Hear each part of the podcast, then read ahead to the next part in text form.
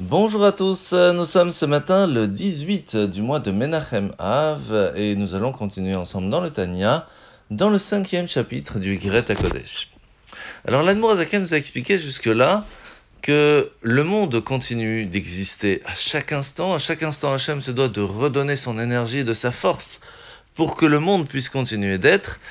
Et c'est là que la question va se poser, par quel nom d'Hachem cela peut se faire? Et comme nous l'avons expliqué, dans le nom de Yud Kevavke, le Yud permet la création et la continuation de l'existence des mondes spirituels, alors que le He, c'est ce qui permet la création et la continuation de la vie de notre monde ici-bas, le monde matériel. Comment faire pour pousser Hachem à vouloir continuer de nous donner pas seulement de la survie, mais d'une vie, d'une vie pleine de bonté, pleine de joie et de bonheur? Eh bien, c'est tout simple. Donner, montrer l'exemple, entre guillemets, donner l'envie à Hachem de donner de sa bonté, de sa miséricorde, de la tzedaka.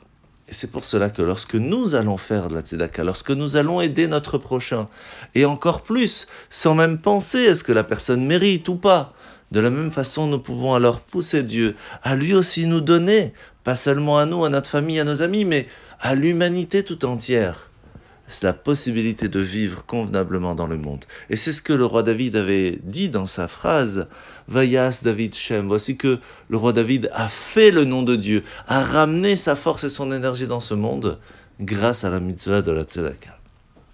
Alors nous sommes aujourd'hui à la mitzvah négative numéro 321. C'est la mitzvah que lorsque nous marchons Shabbat, encore plus maintenant que nous sommes dans une période de vacances, et que nous sommes dans un endroit campagnard, dans les montagnes, dans un endroit où il n'y a plus de maisons, eh bien on ne peut pas sortir de la ville au-delà de 2000 coudées, 2000 amotes, qui est plus ou moins un kilomètre. La paracha de la semaine, sommes donc parachat Ekev. Nous voyons aujourd'hui que, comme exemple de la disposition d'Hachem à pardonner le peuple juif pour ses bêtises, ses égarements, Moshe va ramener l'histoire du Vaudor. Et c'est marqué que Moshe qui portait déjà les deux tables de la loi dans, le, dans les mains, il va les attraper vigoureusement, puis les jeter de ses deux mains, les brisant devant les yeux du peuple juif. Pourquoi est-ce qu'il est marqué qu'il devait les attraper? Puisqu'il les avait déjà dans les mains. Parce qu'il était prêt à prendre sur lui la faute et la punition du peuple juif.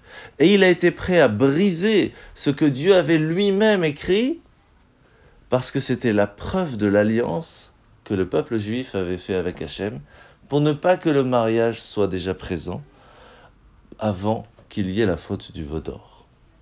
Nous voyons comment est-ce que Moshe, en tant que leader, a été prêt à prendre sur lui tout, alors que premièrement il n'était pas présent, donc il ne pouvait pas les arrêter, et encore moins avoir participé au Vaudor. Mais quand même, il est prêt à tout prendre sur lui pour aider le peuple juif, pour le sauver. Et c'est pour cela que nous apprenons que quelle que soit la personne que nous sommes, nous devons être présents pour nos frères et sœurs. Quel que soit le niveau, nous devons être présents pour l'autre. Bonne journée à tous et à demain.